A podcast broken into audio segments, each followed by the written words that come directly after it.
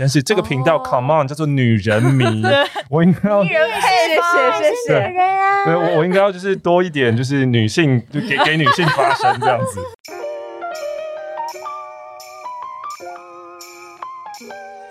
各位听众，大家好，欢迎收听《女人迷》原创节目《迷人配方》，我是制作人婉瑜，我是共同主持人黄简。《迷人配方》节目第二季，我们引用李安电影《喜宴》的一句话：“人生不能像做菜，把所有材料备好再开始。”第二季迷人配方将卷起袖子谈出发上路，谈不同形状的生命。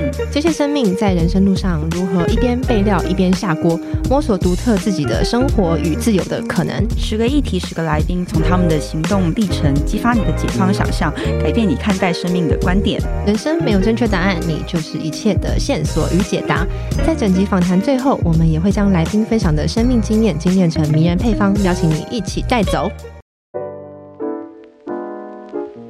本集节目由永丰银行赞助。最近看到内政部不动产公布的资讯呢，我发现最新公布的第二季全台住宅价格指数将近一二三点九七，哎，听说是再创历史新高。你知道房价已经上升连续十六季了，对我这种小资族来说，买房真的是压力越来越大。哇，已经连续十六季上涨了，实在是太惊人了。那我想应该也有很多听众好奇，住宅价格指数是什么？其实住宅价格指数是用来衡量房屋价格变动的一种指标，可以观察到每一个时期。及房价变化的情形，也可以通过这个指标观察房价的走势。当我们的薪水涨幅追不上通膨以及房价的时候，买房听起来就会变成是一件越来越不容易的事情。而且报告也显示出啊，就是最近在嘉义、屏东、基隆、南投、彰化这五个地方，其实是小资族购物的主要选择。不过因为买房有很多的指标要看，比方你要准备多少自备款，利率落在哪里才合理，房贷应该要怎么规划才不会造成负担，其实有太多要注意的小细节了。对，而且最怕的是买到不符合需求的物件，因为买房也需要注重周边的环境。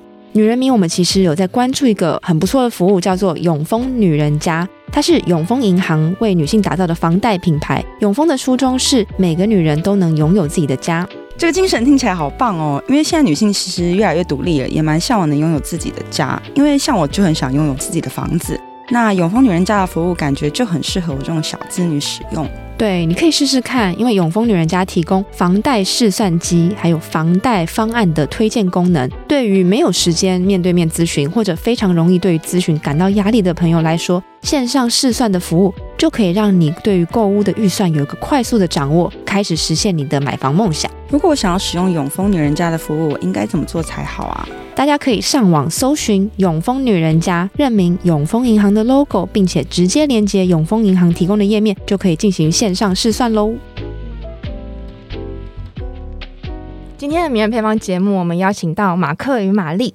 马克与玛丽是陪伴大家度过许多时刻的广播节目《青春点点点》的主持人，他们已经搭档超过十八年了，也有非常丰富的主持经验，包括金钟奖、走中奖、金曲奖。他们的声音你一定非常非常的熟悉，让我们掌声欢迎马克和玛丽。各位女人迷的听众朋友们，大家好，我是欧马克。大家好，我是玛丽。今天欢迎马克和玛丽来到现场，因为我们是主持界的新手，然后两位是主持界的常青树，可以想要请两位分享一下你们第一次主持的一些经验吗？有没有哪一些是你们印象很深刻，就是新手主持的时候的一些故事？一开始是因为做广播节目嘛，所以如果做广播算是主持的话，那我现在想到就是我第一次做广播，然后写了满满的可能有四五页的笔记本，想说我要讲什么，我要讲什么，有很多的稿子，所以那个时候是蛮细心准备跟想所有的细节的。但后来的广播，现在我们基本上就是完全都是没有稿子，然后也坐在麦克风前都还不知道自己要讲什么，所以最大的转变应该会变成这个样子吧。嗯。嗯嗯，可是，在先前你们其实最开始是有稿子的，嗯，到后面那一定有一个决定，就是说放手，我决定就是要这样子自由发挥的一个过程，那是什么？后来就会发现，我现在讲是我的部分哦，玛丽跟我是完全不一样的性格的人，嗯，所以我大概这样做做个一个月、两个月，然后你就会发现那个稿子开始越来越精简，然后写的字也越来越少。后来呢，就会发现哦，这个好像真的很不符合我的个性跟性格，然后就开始就是随便漫谈，就是想要讲什么就讲什么。嗯，那玛丽呢？如果说是广播主持的话，嗯、因为我们一开始进去嗯，我跟另外一个新人，然后我们是他是前辈，所以是他带着我们两个一起做广播节目。然后那时候广播节目又有配气质在里面，所以那个节目是会有 round down 的，告诉你要播什么歌，这个小时要讲什么内容。我没有准备任何事情，我就是脑中一片空白，就是人到电台就开始做第一集的节目。其实两位现在都不只是在广播跟 podcast，都后面都有延伸到包括节目啊、三金啊等等。有没有什么样的主持时刻是你们特别有印象，或是觉得哎有一些不一样的新的感受的？换不一样的场域的时候，一定会紧张。嗯、第一次的东西一定都会很很害怕。最近一次感到紧张跟害怕的、哦，可能不是主这跟主持有关的，会不会是其他？不一定要主持也可以。不会，现在我都会把工作，只要只要不要是商业主持，就是那种记者会啊、嗯、产品发表啊，嗯、其他的这一种访谈的主持、节目的主持。我都觉得像在玩一样，所以我就觉得蛮放松的。嗯、商业案子会让我比较紧张一些，尤其客户可能因为他们有他们的要求，可能比较不能这么的随意，他们可能对于某一些字词讲话都要讲究一些，嗯嗯，然后少一点赘字。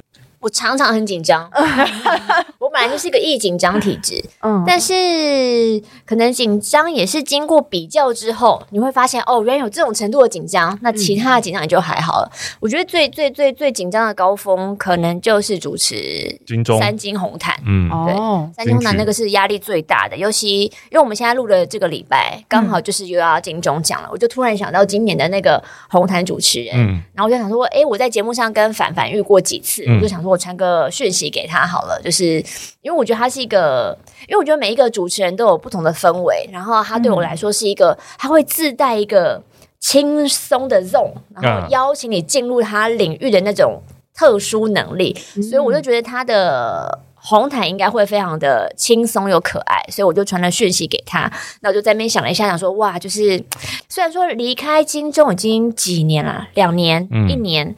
但是还是可以瞬间回想到当时那个恐惧被支配的恐惧，对，然后那个压力的高峰，我就觉得，哎，好像也是经历过那一个之后，好像做到了可能超越一百分，很多很多的努力，证明自己可以做到一件事情之后，你对于主持好像也会比较，对我来说就比较没有那么的恐惧，有一种可能也是内心成长，觉得我好像不需要再跟别人证明说。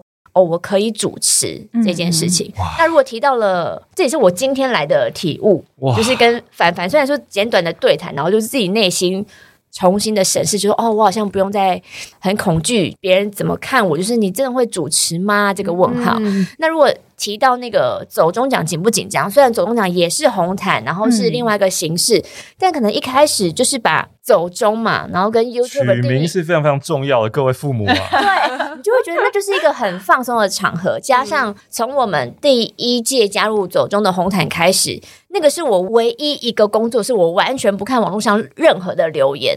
哦、我觉得那个帮助非常非常之大。嗯，就是即便是好像网络上千军万马奔腾的酸民。涌入，甚至主办单位想要来跟我们道歉，因为很多时候问题其实不在主持人身上，嗯、可是因为你是第一线的，你就必须要被责怪的、那个，对，扛起那个责任，嗯、那我也可以理解。但是我完全没有看留言，所以我也不知道主办方会觉得说，哦，不好意思，今年可能哪里没弄好，就让你们承受那么大的压力。我就想说，哪里有压力？就是我在现场还是玩的很开心，所以我觉得，哦，这个工作可能还是要维持，我们不要去看。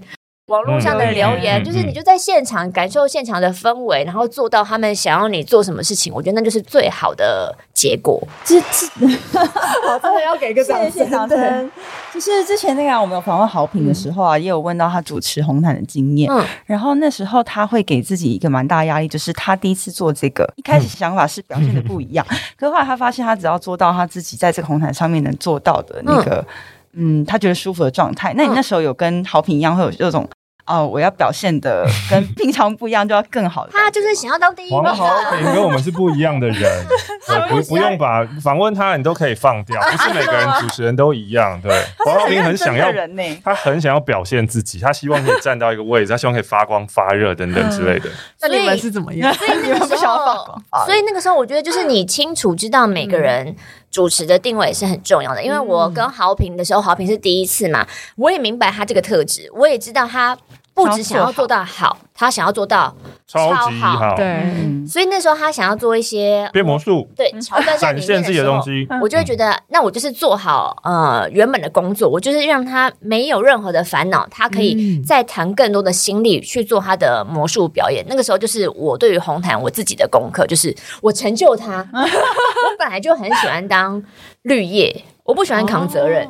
可是玛丽站在舞台上就责任，而且我听说就是也不听说啊，就是我们知道你在就是主持这个过程，后来的结果都是，嗯，我觉得是好评的，就是大家都觉得玛丽主持的非常的棒，玛丽超赞。对，那玛丽你的感觉是怎么样？你收到这样的回馈？你后来有再回去看乡民的留言吗？还是你几乎都不看？我记得我第一次，我第一次做的是金钟红毯，然后嗯、呃，因为那时候就真的很紧张，然后一开始就是紧张的脸，那个表情，就是在大家第一眼亮相的时候，其实是非常非常明显看出来我在紧张的。但是好像进第一个广告的时候，然后就是团队会纷纷来跟你说。玛丽，网络上都说你很棒，就是我，我对，这马上回馈给我，就是就连我说先不要跟我讲，我都来不及。可是也是那一个广告，大家纷纷过来，可能也知道你很在意这件事情，就跟人说，哎，目前为止大家都说很不错，那也是好像是一个安定的力量。就从那之后就觉得说，嗯，就照原本你准备的好好做好就好了。可能我也不会从来想说我要多做到什么东西，我就是一个比较。老实的人就觉得我做好我的一百分，那就没问题了。就是用满分的自己去迎接这个舞台就很棒。嗯、那因为你们两个一起搭档的时间其实很长，现在已经十八年了，对不对？十八，十八年了。嗯、就是因为你们从一开始不认识，然后到慢慢习惯，然后到现在，我蛮想知道你们两个之间的，比如说冲突啊，或是你们在意见上相左的时候，你们是怎么样化解这个尴尬的？说好听一点，就是我把决定权都给他；说难听一点，我就是一个不负责任，把事情都丢给他的人。但是这样子，可能我们的冲突就会比较少，因为他，嗯、但他要做的事情就比较多，但他就是主要都是做决策的人。其实我就觉得，嗯，你想怎样的就 OK，没问题。合作模式啊，开始你刚刚也说你一开始写慢慢的稿嘛，嗯、后来就觉得这不是你的性格。我是蛮好奇，你说你觉得那不是你的性格的？我的性格就是不准备，我性格就是很很松很松。如果要。如果你真的要拿黄豪平来比的话，就是我跟唐子也中奖。我跟黄豪平一样，想要发光发热，但是我跟黄豪平不一样的地方是，他会为他的发光发热做了百分之两百的准备。哦、我会为我自己的呃，我会为那个发光发热，我会做差不多可能十趴的准备吧。然后我就想要发光发热，嗯、所以我我 我我跟他的那个性格是完完全全不一样的。所以如果跟玛丽的合作的话。你发现玛丽写了很多稿，然后你都没有写稿，因为他是一个比较容易紧张的人，然后会想要预先做准备的人。嗯、然后我是一个可能神经比较大条，然后觉得可以啊，我可以吧，没问题啊的那种。嗯、我们在场四个人应该只有你超级松，你没有感觉到吗？对啊，可是你是在场现在唯一一个拿着笔的，哦、然后在看访纲，就是因为我太松了，所以这是我一路以来后来发现的。嗯、如果今天我不做这件事情的话。你们会全部被我吸到我纷乱的宇宙当中，哦、就是整场的被他带着走，你们都会被我带着走，然后可能聊不到你们原本想聊的地方，然后全部都在讲我的事情。但是这个频道、哦、，Come on，叫做女人迷，我应该要女人配谢谢谢谢，对，我我应该要就是多一点，就是女性就给给女性发声这样子，对啊，所以我这是我自己的发现，嗯、那我需要。呃，因为太自由了，所以我反而需要为自己加一些限制。嗯、譬如说，哦、有时候我突然想到什么，可是如果当下我没有直接的打断你们讲出来，它就会不见。可是我会觉得那个很重要，所以我就准备一支笔，然后我可以把它写下来。等一下找到有机会的时候，我再插过来说：“哎、哦，刚刚那个你们说了什么啊？其实我想要分享什么什么之类的。”哦，原来如此，这、嗯、是一个主持之道，我要学起来。嗯嗯嗯，所以你们可以继续分享。哦，所以你想知道就是磨合跟冲突的时候，啊、就是你们一开始一定会有很多，因为我跟婉瑜搭档的过程其实蛮好的。通常啦，通常啦，会会觉得呃蛮好的时候，我也觉得我跟他搭档很好，搭配在一起没有磨合，然后搭配的蛮好的那个人，哦，都是在磨另外一个人的人。婉瑜，我在磨你。你现在你现在在交流就好了，没有啦，我不问你什么呢？没有，是我我我觉得很好，所以大部分都是他在配合我，在前期的时候。可是我觉得就是这种，就我们十八年来可能就是真的是相互交叉，因为以前我也是搭档做节目，聊天风格就不用准备，可是到真的你要访问的时候，我以前就是会好好的列访纲的人，第一题我要问什么，第二题我要问什么，第三题我要问什么，问到第三题之后我要播这首歌，这首歌之后我又可以 cue 到第四题、第五题、第六题，我就是会按照我的顺序，可是他就是那种坐下来就是。很很没有拘束的聊天，然后就是让人家也可以很容易的卸下心防，所以有时候他会说：“你你需要练到这么多题吗？一定要这么硬吗？”所以现在我也是慢慢的就是，哎，我也可以就是不要列访纲，可能就列以前是十题，可能现在就可能四题留在自己的心里，然后其他就是往他那边可能无拘无束的迈进。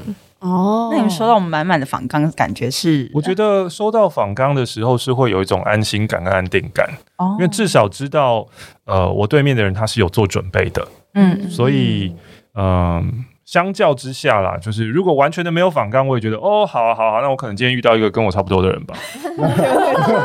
这个节目一定很好笑。那那我就想说，哦，那可能今天的节目方向是这样。可是如果你把方向先定出来的时候，我也大概知道说，哦，你们今天比较想要谈什么？可能今天比较想要谈主持，那我可以就这个方向，你们想要的东西，我可以多给一些。对，我们确实是今天有第一个部分，我们有三个部分嘛。嗯、我们其实蛮想要多聊聊主持这一块，因为现在越来越多人在做自媒体，那也越来越多人开始去接触。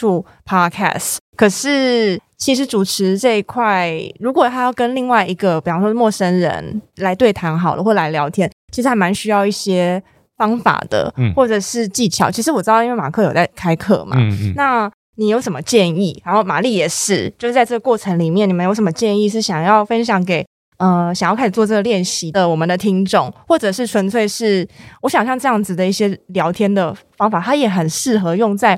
跟认识新朋友啊、嗯、等等。关系的沟通，对，因为其实我可以分享的是，我们的听众很多跟我们我们在互动很感可以感受到，大家是内向型的人比较多，嗯、也就是大家其实很习惯自己独处，然后但但是很有很有想要跟人连接的渴望，可是又很怕尴尬，对，又不好意思，又不好意思，所以很多人会听节目，然后会听你们的节目，然后会觉得哦，有受到朋友陪伴的感觉。但是同时之间，自己也想要去展开新的关系，嗯、所以我觉得主持啊，然后还有包括等一下想要请两位分享主持的一些方法，还有跟朋友认识新朋友的一些就破冰的方法。嗯，嗯所以今天在场中是 MBTI 里面的四个 I 吗？姐应该不是吧？姐应该是一吧？我，对啊，我不知道我是什么诶、欸，你们是什么？我们都是 I, I 哦，我也是 I，嗯，我是什么？你要去做才知道。你问我嘞？通常会反问的话，我觉得是一啦，对啊，不会。什么啊？一是比较外向的人，比较向外求取的人。可是我到人多的地方就很内向哎。哦，真的吗？这个算少人，但是突然到那种大场合，我觉得呃，先说到旁边去。没有，这是可是你跟朋友出去玩之后，你会觉得能量满满吗？会也会，对啊，那你应该就是一、嗯、你们是被消耗吗？对，我们会觉得被消耗。哇，因为你们太嗨了吧？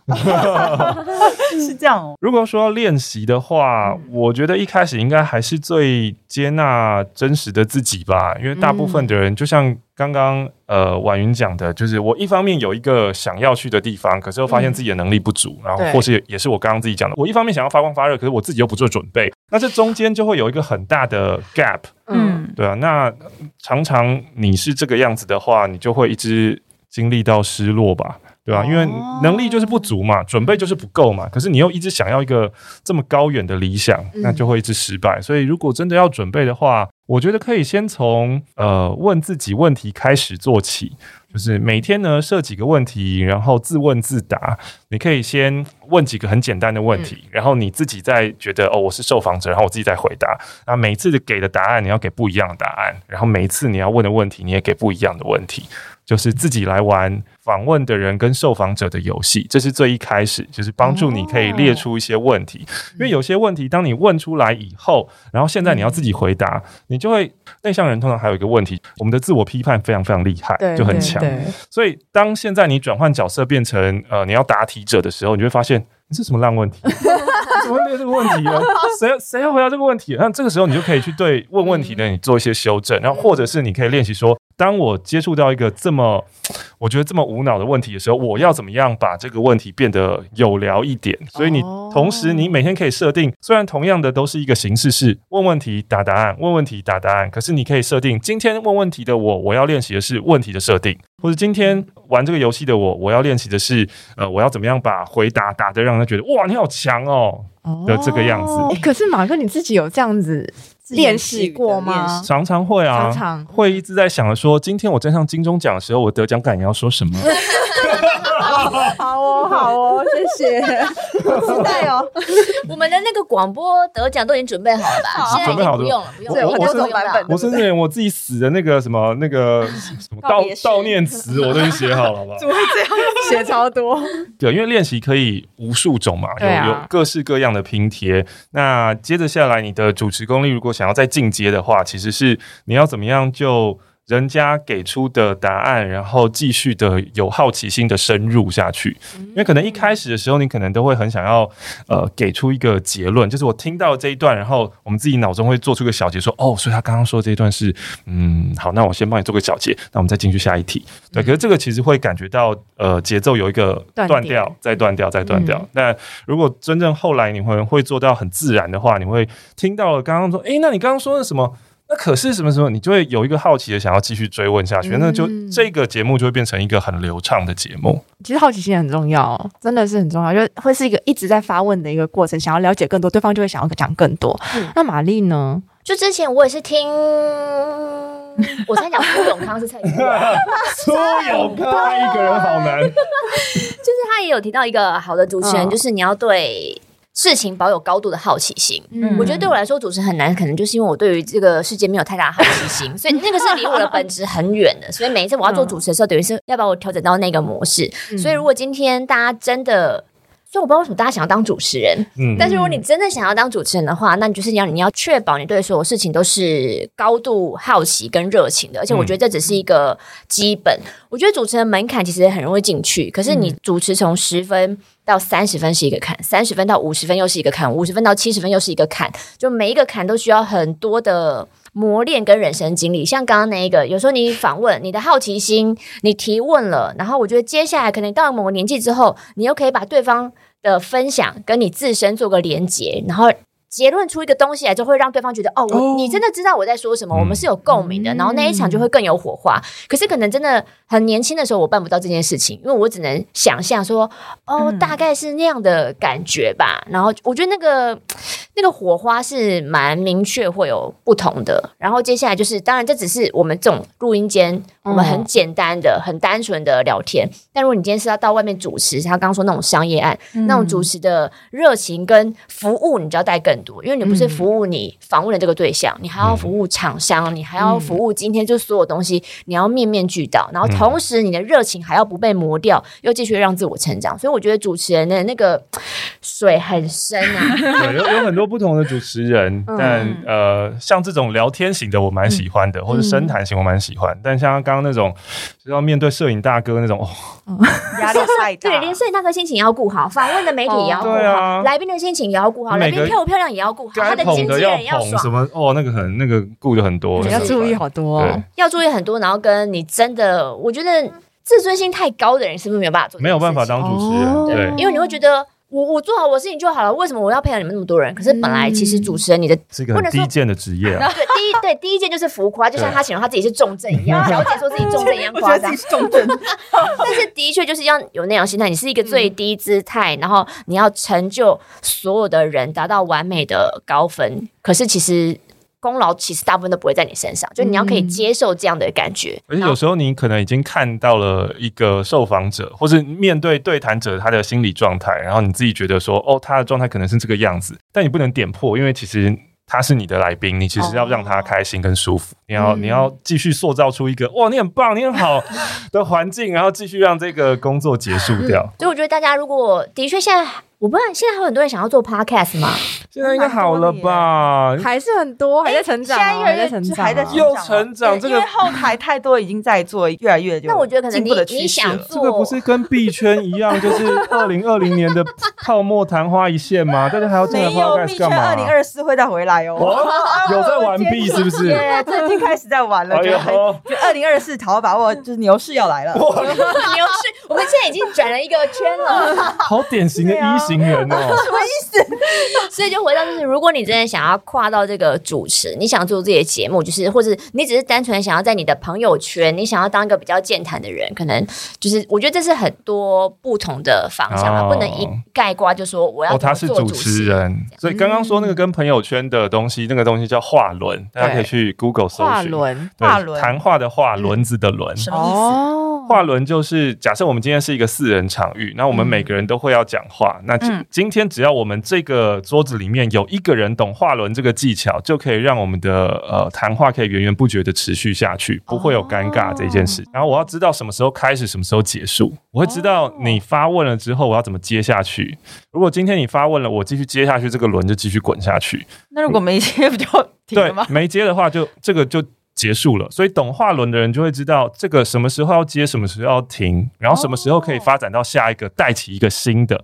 哦，对，只要有呃，可是要做到这个就是超难的，啊。嗯、对，那个轮一直滚起来，滚起来，滚起来，滚起来这样子。对对对，对，因为你们俩都很会主持，但你们心里那个 role model 是谁啊？就是你们有没有最喜欢的主持人？最喜欢的主持人，我没有被问过这个问题。对呀，因为你们总是一直在主持啊。然后最喜欢的主持人就是欧马克，不是陶晶莹吗？就是当然，就是像我刚刚说的，不同的领域嘛。就陶姐对我来说，我当然看过她几场大型的典礼主持，可能在大型的典礼在。庄重跟诙谐中拿捏，在台湾可能大部分还是看桃子姐，然后看焦哥。嗯，但是你要想，可能如果从广播，我们就是现在这种，我们让在录音室里面让话轮不停的滚动，就像我说的，以前我进电台是跟着他的，所以有时候以前有来宾，一开始就是其实我也都几乎都是不讲话的，我就是看他访。所以一开始我也是哦，对，听众都会说，为什么整集玛丽都没有说话？对对对，因为以前我真的不知道要说什么，就是我还没有找出我的好奇心，我也不知道那个突破点要在哪，我也不知道什么时候该接什么样的话题，所以以前我真的是就像你知道那个小鸡出生了，然后就是哎我破蛋了，然后我就看妈妈她怎么做，所以就是有点照。模仿他的方式，广播的话，我真的就是看着他怎么仿的，然后怎么让来宾的互动，就是哦，原来这个时候，原来你你你的姿态轻松了，对方也会放松。那当然就是大典礼，就是你会看很多的影片啊，像影片很容易看得到啊，你会发现哦，如果在这个时候，哦，原来他可以这样圆呐，原来他会这样子。带动气氛啊！原来这样轻松的过场就可以，就是看那些小细节。如果说要找 role model 的话，哇，这个会 echo 到我课程上面提的那个。哦，请说。我们要找 role model，要找一个跟自己真的个性比较相近一点的人。哦，对，就是有的时候你看到了某一个人的主持，你真的觉得哇，他超棒。可是其实它就是你达不到的一个。譬如说，假设我今天讲说，呃，我最讨厌的主主持场合是商案嘛，嗯嗯，然后在商案方面的那一些主持的非常非常好的就是焦哥，所以我就想说，那我现在我想要向焦哥看齐，然后呢就接很多很多的商案，那这样子呢就是收入也会很多这样子。可是焦哥对我来说就不是一个很好的 role model，他有有一些东西是我永远没有办法达到的，那个东西呢就是资历。跟名气，你在做主持的时候，你会发现，后来你会发现有很多的东西，呃，主持人可能会开玩笑，可是有些人会觉得，哎、欸，你怎么会开这种玩笑？然后，可是后来你会在其他场合看到，哎、欸，焦哥也开了一样玩笑，但是厂商拍手叫好，太棒了，好幽默，好幽默，这整场都 hold 住，真的很厉害。然后那个时候，我回家就会好好想说，哎、欸，奇怪了，那。平平都是同一个玩笑，或是如果今天我也在这个场合，我敢不敢开口开这个玩笑？然后我就会发现说，哦，我可能不敢。这第一步，对，因为我没有焦哥的那个地位，所以不行。所以今天我们在找 role model 的时候，假设我找了焦哥当我的 role model。然后我就开始去分析、去学习，他要在什么时候插些什么东西。可是到时候放到我自己的场域，我接到了一个案子，我要做这些事情的时候，你就会看到那些公关公司用那种犀利的眼神看你说：“你好好把你自己的事情做好 就好，你不要在那边什么插科打诨。你以为你是谁？你以为你黄子佼啊？我们要黄子佼，我们就会找黄子佼。”把人家公关公司的心情一字不漏的讲出来吗？公关公司要有那笔钱才可以请起焦哥。所以，所以我觉得重点是你在找 role model 的时候，找靠近自己一点点的啊，不管是在资历上面、辈分上面，也就是如果你今天想要当 podcaster，那现在有这么多的 podcast，你在听的时候，你偶然听到了某几个访谈节目，然后你觉得他的名气不是那种超级大的那种，也是刚起步的，然后跟你们一样二十几集的，然后 可是呢，他做呃，你听到了很喜欢，然后也许你就可以开始去追他的社群，然后去知道说他是怎么做的。嗯、这个是一是资历的部分，然后二的呢就是个性的部分。嗯、我们今天一直在谈个性这件事情，就是不要去做跟你个性太相反的东西。嗯，就假设今天吴玛丽她要学我，就是完全都没有本，然后去访问人的话，对她来说那个压力也是超级大。那是重疾，嗯，尤其。尤其你要认知到自己的个性，就是像我，我除了紧张之外，我紧张就会让我所有东西卡住，因为我很常会脑中真的是一片空白。所以之前为什么我需要列那么多细项的题目，甚至比如说哦，这个时间这一次三十分钟，其实你列十题就好了，我偏偏要练到十五题跟二十题，就是因为我知道我很容易断片，所以一开始都是靠这样的练习，因为那个断片，你在台上一秒断片。是十年的沉默，对，那个会会很蛮明显的感觉到，录音室好亲切哦，现场好可怕。我不但我想好奇，你们主持时间这么长，一定有遇到过那种非常非常当下对少话，或者超想知道。当下真的不知道怎么办的，嗯，有没有这样的经验？然后你们怎么处理？而且还是预期之外的，就怎么问他就答不出来。没有遇过到真、嗯、真的这么刁钻，就是硬不、嗯。早期会有啦，嗯嗯嗯，可是早期我觉得会有的原因是因为我们还不够成熟。嗯，对，所以我现在想到的那一些，我觉得现在我们再重新来访他，应该都会是一个不一样的情况。就你刚刚有提到说，那个就是你知道这个来宾现在情绪是怎么样？嗯，那你有没有遇过他现在是很 sad 或者是超生气？然后你怎么样让他可以进入到这个状况？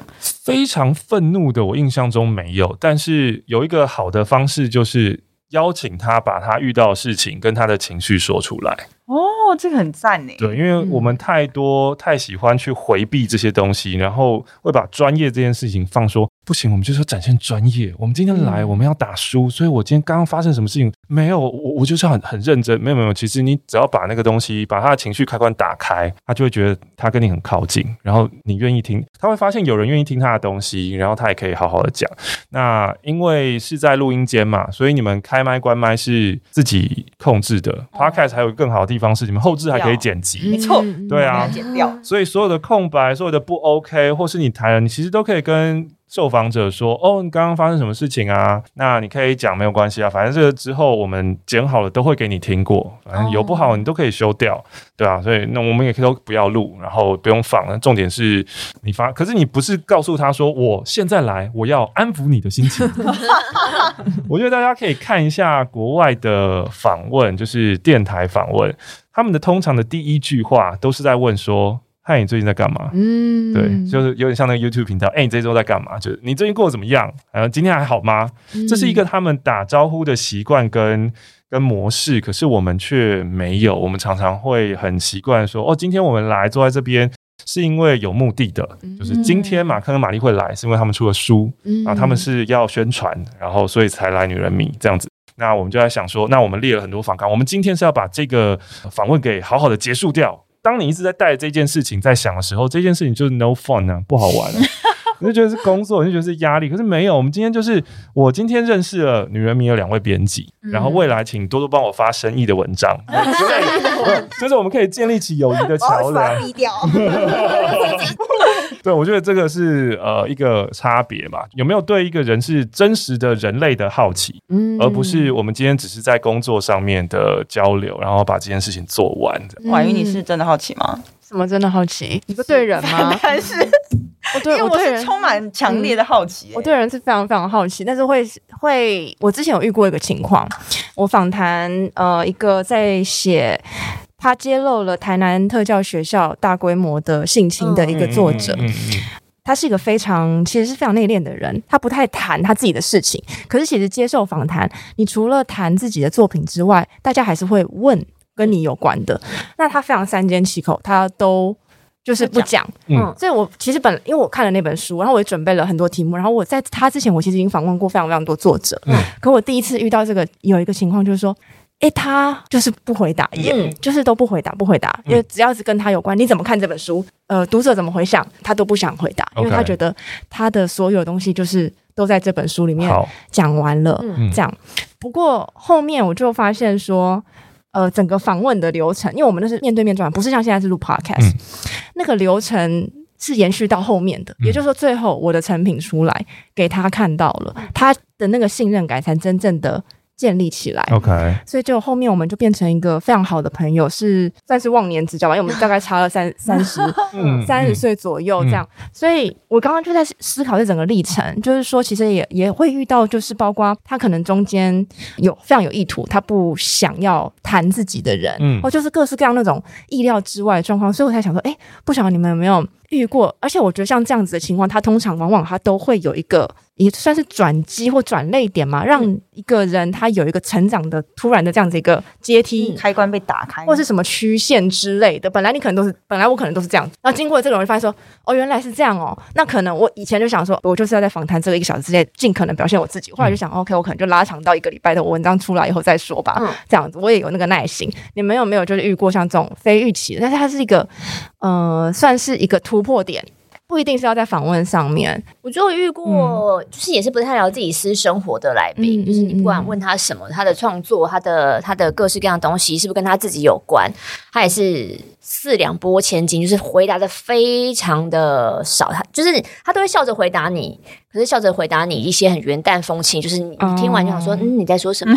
就是你你不明白，然后也许我想说，第一次可能是不熟，可能我们第二次遇到，他就是你。久了嘛，他会慢慢对你卸下心防。他对你熟，可能比较愿意讲。后来遇过很多次，我发现他就是对自己私生活完全不讲的人。哦、遇到这个，我就不会再再再再问他、再逼他了。就是，我就觉得他就是选择他要这样子的方向，不会再、啊、不会再勉强想说我要在他在我这边会给我一些属于我的特别东西，嗯、我就不会想要再做这样的。期待以前我可能会觉得说，嗯、哇，他在我这边一定要给我一些，就是他在其他地方没有讲过的独家。独家后来就觉得其实没有必要去追寻那个独家。嗯嗯嗯嗯。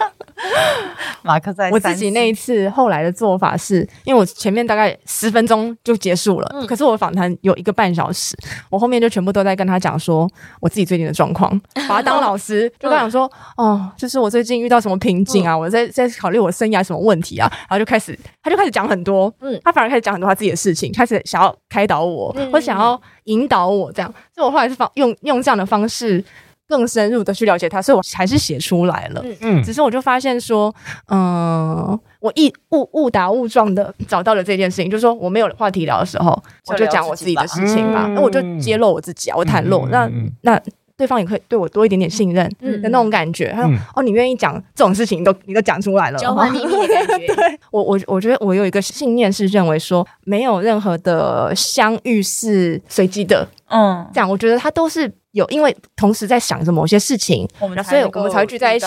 然后对方会给我的一些分享，也会跟我最近在想的事情有一点关系的那种感觉。我自己是会这样想的人。就用荣格的话来说，就是共识性嘛，就是突然，对对对对对，突然会觉得哦，我们好像想到了一起的事情。嗯嗯，世界上没有什么东西是没有意义的，一切都是有意义的。我我比较偏向这样子，因为我刚才想，呃，刚刚的那一个，我在想是后面那个问题，就是有没有发生什么事情，然后让你有。有一个断裂式的跳跃的转变，好像都是螺旋前进的吧？就有的时候你会觉得自己是好像没有在进步，好像在后退，但其实不是啊！你要想这个东西就像一个轮子。轮子，你如果放在一个点上面的话，它往前转的时候，你好像看起来在物理上面的位移，它的确是往后了。嗯，但其实它继续往前走，它它就是你要相信自己是会持续的往前走的。我觉得稳定式的产出其实也蛮重要的，因为在我们就是能量有高有低嘛。嗯嗯。那我之前其实我之前没有很相信这件事，因为我都不太理解能量的高低起伏这件事。嗯。后来我发现，就是因为网上有说，就是当你在很累的时候，你还是可以正常的产出某一个产值，代表你平常的练习其实已经够了。是。对，所以我觉得你那个状态其实也安稳的产出，而且马克的声音是很很明显的，明显就是在个哦，像在哪在一个三个女生的当中，我的声音是很明显。那当然了，因为我是一个男性的声线嘛。不是我在很多的场合都可以听到马克的声音啊，但玛丽的声音也有。但是我有个很好奇的点是，你们声音好干净啊，是怎么做到的？干净，嗯。我现在我现在已经没有以前那么干净嘞，就还是好干净。就你们是不是这这平常在跟人家聊天也是这种职业病嘛？就是也是干净。你今天是不是？你今天是不是一直要你想尽方法，我就问他是不是你的员工？对啊，你想尽方法要让我植入我的课程，是不是啊？因为我的话题就是他在教的东西，很棒啊！把它挖出来给我们听众啊！表示他内心很在意声音这件事情。没有，因为我一直在听你们的广播，因为我们有做功课嘛，我自己有做功课，就是我在听，好像怎么怎么这么干净？还是我们的麦克风比较好？应该不是，就是你们现在的声音很干净啊！就他们有什么太多的容颜赘字或杂音？哦，可是刚刚你说的这是两件事，一个是音质上面，一个是内容上面，就是就是完全不会有像我们 EA 这样子。可是我觉得那个东西是不是一种职业病啊？就是很干净。我们还是会有很多的赘字跟停下来。那你会 EA 这样子吗？？A A，这个会比较少。可是 A 很干净。你看，A，我就有那个呃的音，可是 A。好，所以这是两件事情。处理赘字，处理内容方面，然后处理音质方面，那个就是发声练习。哦，对。所以玛丽，你也有上这个练习？玛丽她是天生丽质，哇，太好了！她是天生铁嗓，她的发音本来是很好的。杂质哎，现在已经不是铁嗓了，大病过后就不是铁嗓，所以大家一定要顾好自己的喉咙。喉咙也是一个没有办法回复的东西，跟牙龈一样。哦，跟什么牙龈？牙龈萎缩也是没有办法再复复原。我觉得喉咙也是坏死是一样。为什么会讲到牙龈？因为因为我也有一些牙龈萎缩的问题，然后我就发现世界上这些不可逆的东西，想说为什么都没有新时代的医学要拯救这件事情？可是就是目前就是无解，所以我只能目睹它慢慢老化。怎么了？你前几天还在另外 podcast 上面说什么老老很好，就是在那个状态很 OK。可是因为声音的老化跟牙龈老化这个不对，这个这个不好，这个这个真的不行。那没有长智慧的部分。对，因为年轻的时候我真是铁嗓啊，所以我就随便随便用，爱怎么讲就怎么讲。他有时候常常跟我说：“你不要讲话这么用力。”我就觉得我又没有用力，闹了你乱讲话。就是后来我发现，哦，好好好像就是要，的确是要练习一个比较舒服、比较放松的方式。真的，我们在听马克信箱都觉得两位超用力，想说这这声音是怎么冲出来的？就是因为现在的新媒体的关系，然后就我那时候听玛丽说，就是传统广播已经 call in 进来的观众不是很多了，嗯，所以后来当你们接受到这个节目要结束的这个消息，我想问你们的当下的感觉是什么？还是你们其实早就已经有心理准备？好像有点感觉，可能节目快没了哦？怎么感是哦？可是因为我们每年都会觉得节目要没了啊，对对对，我们我们一直活在恐惧之中。我们从可能第五年就觉得啊，明年可能没节目了。第六年、第七年、第八年、第九年、第十年、十三年，对，是是，等于是已经习惯了节目可能要不见。我跟你说，昨天我说要来访问呃马克玛丽，然后呃我的伙伴就说：“天哪，他是我的青春清点呢。”然后说：“哈，什么清点？” 然后我想说，好像只有他们才能听得懂这个用词。所以我可以知道，就是这十三年以来，你们就是一直在感受到即将要结束、结束、结束，但是还没结束，然后突然又。真的要结束，这个感觉是怎么样？这啊，真的确定要结束了耶！我觉得在那个时间点结束也是蛮不错的一个时间点诶。他如果再晚个几年的话，对我们的人生来说会会是一个很糟糕的拉扯。你说你们其实想要转职，但是没有，因为他不能转职，因为一直在想，常常会说这个节目可有可无，常常会说这个节目要收掉，所以其实会。本来就一直在想说，我还能做什么？我还能做什么？所以我才去学配音，然后才开始声音教学这一件事情，就是才有机会现在做声音教学。那是因为我当了配音员，所以我一直都在想说，我还能怎么办？我还能还能怎么办？然后到了那个时候，青春点点点要收掉的时候，是我们的 call in 真的已经变很少，因为青春点点点是一个午夜广播节目，然后在接听那些不睡觉人的电话，所以从原本。我们的呃节目开播从十二点，然后到凌晨两点，那个电话线是十几线，永远都不会断。我们看到是四线，四线永远都是全满，都是亮着。然后我们会知道非常非常多人要打，还打不进来都会是电话中。然后到后来慢慢慢慢慢到一五年、一六年的时候，会开始发现，哎，那个四线全亮的电话开始会变成哦，有时候只有三线亮，有时候两线亮。然后到后面的时候，就已经会发现，哎。有时候没有人愿意打电话进来，因为那个时候已经有有有 Line 有有 iPhone，嗯，然后有有智慧型的这些平台，我们有更多更多的出路，不会再有人半夜不睡觉想要听广播了。嗯，所以我觉得在那个时候结束，好像会觉得有一点嗯不错啊，就是我们被老天爷眷顾。对，然后我刚刚说的，如果再晚几年，就如果电台的转型不是在那个时候，如果电台是。二零二零年才说要转型的话，那马克信箱就会拖延再晚三年开始哦，我们就更跟不上 YouTube 发展的那一个期间。嗯，我觉得我们会活得很惨。以现在回头看，所以我觉得真的时机点是很重要的啦。有很多事情，老天在眷顾。那你们当时呢？当时那今天看着四线到三线到二线到一线那个感觉是什么？那时候就会觉得好啊，大家不打电话啊，没问题啊，然后就开始情绪勒索自己。打啊打，不然这节目会没有。不，不要再怪没有人打电话，因为你就是不打嘛。你听你听到你不打，然后你一直在骂说没人打电话，那你打啊。嗯，对。然后到后来会发现，其实会有一点点觉得，好像真的会有点腻的感觉。哦，就是没有电话了，然后每天晚上凌晨在这里，然后瞎聊。虽然那是一个很快乐的时间啦。嗯。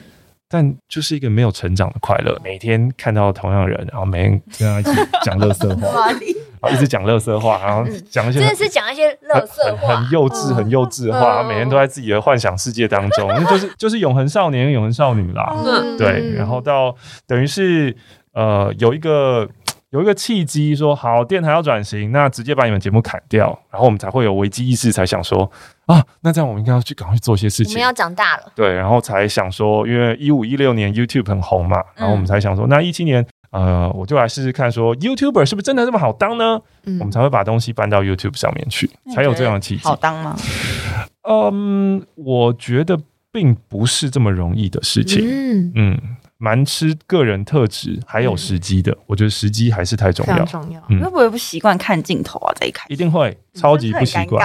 对对对，但这种事情就是你做久了就会上手啊、呃。就像剪接也是一开始要花好久好久时间剪，但现在就是快了以后，你会那个时间会。会会减的蛮多的，嗯，所以这个也是一样，跟前面在说，呃，我们要做什么样的练习才可以变成一个懂画轮的人，或是可以容易跟人家破冰的人。你一开始你做了一次练习、两次练习，你就想要变成那样，你真是笑凶哦，怎么可能啊？就就像做 YouTube，然后就是。在镜头面前，然后录了一次两次就，就哦，好尴尬，我不要不录了啊！不是啊，你你至少先录个一百次吧，好不好？嗯、就我今天做两个伏地挺身，我就说我是皮塔哥哥，怎么可能？怎么可能嘛？对啊，也我觉得很多时候也是回过头去看，当时可能、嗯、当下绝对不会知道，当下不会觉得很开心的，没错，是回过头去看，发现哎，这个发生其实是一件好事，嗯，要再晚。都都不不见得那么好，每一次的发生都是有原因的。我帮你做，你是不是？你是不是其实非常非常喜欢荣格？他最近迷，因为我听你的节目里面有听到你发现你蛮常提到扣到荣格的。对，因为荣格他有一个很强大的框架，然后我是从。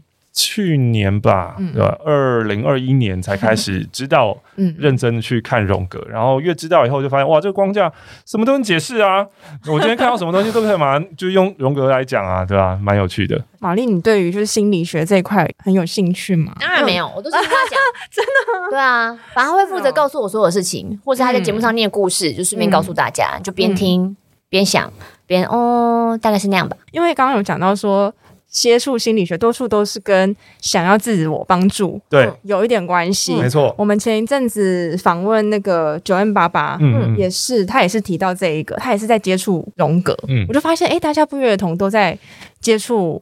荣格还有心理学，嗯嗯、然后包括其实你们节目也是啊，你们其实一直在接那个观众的提问啊，各种的那个生活大小事的分享，嗯、然后很快的要去解答。你们现在比方说像以马克来讲，你开始学跟接触到这一块，你觉得对你的给出的内容或跟观众的互动有什么样子的不同吗？嗯，前一阵子在行销或是在创作者圈很红的一部影片、嗯、或者一个话题，就是在讲。Joeman 他去拍东京房地产这件事情，然后呃，他在这一支影片当中，这个第零集解释了说他的底层逻辑是什么、嗯、啊，然后就很多人就分享说，哇，Joeman 你看他这样观察，然后自己分析等等等等的。那我看完了那一集以后，我自己就想说，哇，真的，你要当一个追流量还有追点击的创作者很不容易。那自己在马克信箱上面就会想说，那 Joeman 这一套。对我对我们有没有用呢？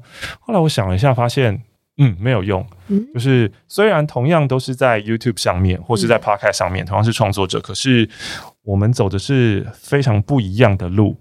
呃，也就是九面它需要一直有新的题材，对，然后让大家觉得很有趣，很有趣。但马克信箱的这一件事情，则是我不是一直在去找新题材做这个东西，我反而是一直在同样的一个框架下面不断的产出，甚至也是同样的内容。那个差别是什么？最终的差别就只有。主持这个节目的这个人，也就是我，嗯，我的成长会变成听众可以听得出来的东西，哦，所以就变成我不是在发掘外面新的东西，嗯，我是在发掘我内在新的东西，就是我还有多少东西可以掏出来给大家。那如果今天我停止学习了，我不再看书了，然后我不再去想事情了，那这一个。格式谁都可以做啊，嗯，女人迷也可以开女人迷信箱，然后任何的频道都可以开信箱，都可以回复大家的信件。嗯、其实本来也每个人都可以做这件事情，也就是说，最后这件事情，我只是在想着我要怎么样成为，或是发现，或是发掘，或是更认识更多的我自己。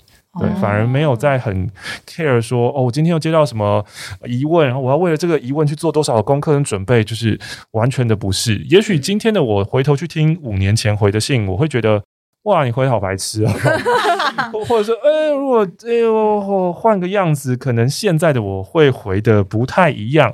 但是没有办法，那就是我自己的成长过程吧。所以听众一路听下来，我觉得青春点点很死忠的听众，有一部分是因为他们一直在看着我们成长，从原本永恒少年跟永恒少女很屁的方式，然后可以站上金钟跟金曲的红毯，然后当金钟的司仪。然后开始，譬如说创业，然后未来可能要做更多其他的挑战等等之类的。我觉得这个是他们在旁边，他们是吃瓜群众。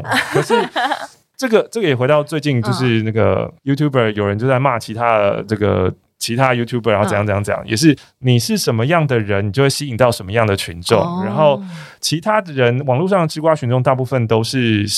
借由网络在发泄自己的情绪，嗯、然后在 diss 别人，嗯、然后觉得哦这很烂很糟糕什么什么，但会发现你在马克信箱下面看到一群是很 pure 跟很纯，对，哦、然后会会支持着很很正向或是很想要、嗯、很想要自我觉察的一群人，嗯、然后我觉得这个是很感恩的一件事情。哎、嗯，我觉得这个我们可以 echo，嗯，因为认同。非常非常认同，因为其实网络上大家很多时候大家是来发泄情绪的，嗯，因为在生活上面有很多挫折，因为有很多无处宣泄的。愤怒，所以我就反正网络上大家不知道我是谁嘛，我就我就乱骂一通。嗯，我觉得女人迷在这几年，我们也发现一件事情，我们的社群也是非常喜欢正向支持的。嗯，我们在这两三个月吧，嗯，尤其我们很明确开始在试这件事情，因为我们开始做了一些影音的内容放到 IG 的那个 Reels 上面。以前我们就是透过一些性别的时事啊，有时候不见得是一些很好的新闻，我们就开始想说，如果是做这种比较负面的，我们是要讲表，我随便举例，像小玉什么什么头牌什么之类的，我怎么样能够让大家不是说。叫大家说小雨会戏啊，就是那种给他踩一脚踢一腿，而是我们怎么样把那个正面的能量带出来。后来我们就想，OK，好，那这个事情讲完，我们也发现到有一个问题是，诶，那一些受害的女性，嗯，她还在面对一些攻击也好，或者说你怎么那么笨啊，或者说你你怎样怎样，为什么会这件事情会发生在你身上？嗯，我们就想，好，那不然就是让社群的人现身，说让他知道说，OK，你们。是被支持的，嗯，我们就邀请大家，就是很简单，就说，嗯、呃，看完这影片，就在下面讲一句，就是我挺你，这样。嗯嗯、结果很出乎意料，因为其实我们没有那么常在社群上面这样操作。嗯结果那一则就是在十二个小时之内就收到了五百多则，因为以前比方说我们讨论，我是以前是做性别的这个议题嘛，嗯、我就会知道说那个下面其实是会很疯狂，就是会有各式各样，嗯、就是很多丑女跟没错呃检讨受害者的，没错，会有非常多这样的人。其实我在这样 call out 之前，我也会担心说会不会下面又出现一些很很不一样的东西出来。嗯、结果清一色的全部都是我支持你，我挺你，你们辛苦了，怎样怎样怎样，五百多则就是划都划不完，那个很震撼。嗯，然后。也不止那一则，还有包括后面，比方说什么芬兰总理，嗯嗯，他不是跳舞吗？嗯、对，就跳舞，然后就是被大家骂的要死啊！嗯、就说你怎么可以这样？你是不是在那个上面还有有人有人是不是有什么抽大麻或干嘛之类的之类的？然后。那个其实，在国外的反应也是，也也是正反两方都有，不只是说在台湾，我们就是也是分享这个讯息，然后跟大家讲说，哎，女性领导者可以不是只有一种样子，不一定是要像，就是嗯，你知道蔡英文，嗯、或者说是像那个德国那个总理梅克尔。大家如果支持的话，下面回一个什么东西，很简单哇，也是一样，我们贴一个跳舞的符号，很简单的，大家跳起来。可是那个东西就是社群之间，他彼此可以很快的去看到那个支持的力量，它是可视化的，不是说因为以前大家上网就会看到是一堆那个互相攻击啊，比较是情绪的宣泄。是，可是其实我觉得社群是非常需要看见彼此的支持，嗯，非常需要看见就是有这种东西存在。我还可以再分享一件事情，是先前我正在读一本书，叫做《仁慈》，仁爱的人，那慈悲的慈，他其实在讲了一件事情很有意思，我觉得你们可能也会有兴趣。就他其实在讲的事情是说，我们一直以来整个社会从历史啊、政治啊、经济的这些设计，都是设计是说相信人性是本恶，我们要去防止，然后我们要透过教育等等方式让大家变得很善良。可是他透过了各式各样的呃证据，还有包括推翻那些以前的一些心理学的实验，去证明说其实人性是本善的。大家不是。如果没有规范，就会自动往坏的方向去。相反，大家如果没有规范，会自动想要合作，嗯，会自动想要展现友爱，会自动想要彼此帮忙，会想要奉献，想要有价值。我觉得这个还蛮推翻我先前的我们学习的一些想法，然后也会 echo 到你们做节目你们的发现，就你们的听众本身都就是提到说比较 pure，然后比较能够自我觉察，然后对于自己的情绪的反思性。也比较高，所以你们才有办法就是收到这么多，然后你们可以在这过程里面被应援的那种感觉。当然，这是一连串的筛选过程。嗯嗯，就是每一次接到了信件，然后假设是渣男好了，嗯，那如果我没有很用力的批判渣男，可能就会有一些想要听到用力批判的人，他就会慢慢离开，因为他就会发现。这个频道没有我要的，哦、所以它其实是一个一连串筛选的过程。嗯嗯、不过刚刚婉云讲那个让我有一个很深的触发嘛，哦、就是其实，在当创作者或是在做社群媒体的话，嗯、那。我们很重要的是一个 agenda setting 的部分，就像你刚刚说那个一件事情，我要怎么样让整个社群来表达支持，而不是都只是漫无目的的乱骂。如果今天我没有 set 一个很简单的，就像你说那个跳舞的符号，或是那个说我挺你的这个 hashtag 的话。这件事情超级简单，嗯、我不用花脑子就可以做，没错，所以会变成很容易会让我去愿意花这个零点几秒去做我的支持的活动。如果我把这个 call to action 给拿掉的话，就会变成我们的心智很快就会起来，就会有那个反噬，就觉得。嗯不能这样，这个就是烂，这种 就会很很多很很糟糕的声音就会出现。那一旦那个声音出现了，然后又会有一个呃沉默螺旋嘛，你会发现社群上都已经是这种声音了。嗯、那我也不太敢去发声，去讲说，哎，你们怎么可以这样批判受害者啊？等等的。嗯、所以我觉得在做内容的时候，尤其你们这么大的一个社群跟平台，然后在写的时候，的确是一个小小的 call to action 就可以达到一个蛮大的转变的。嗯，对，要让大家很轻松，不费力，对，对不费力，就是。太多想法去推力，notch。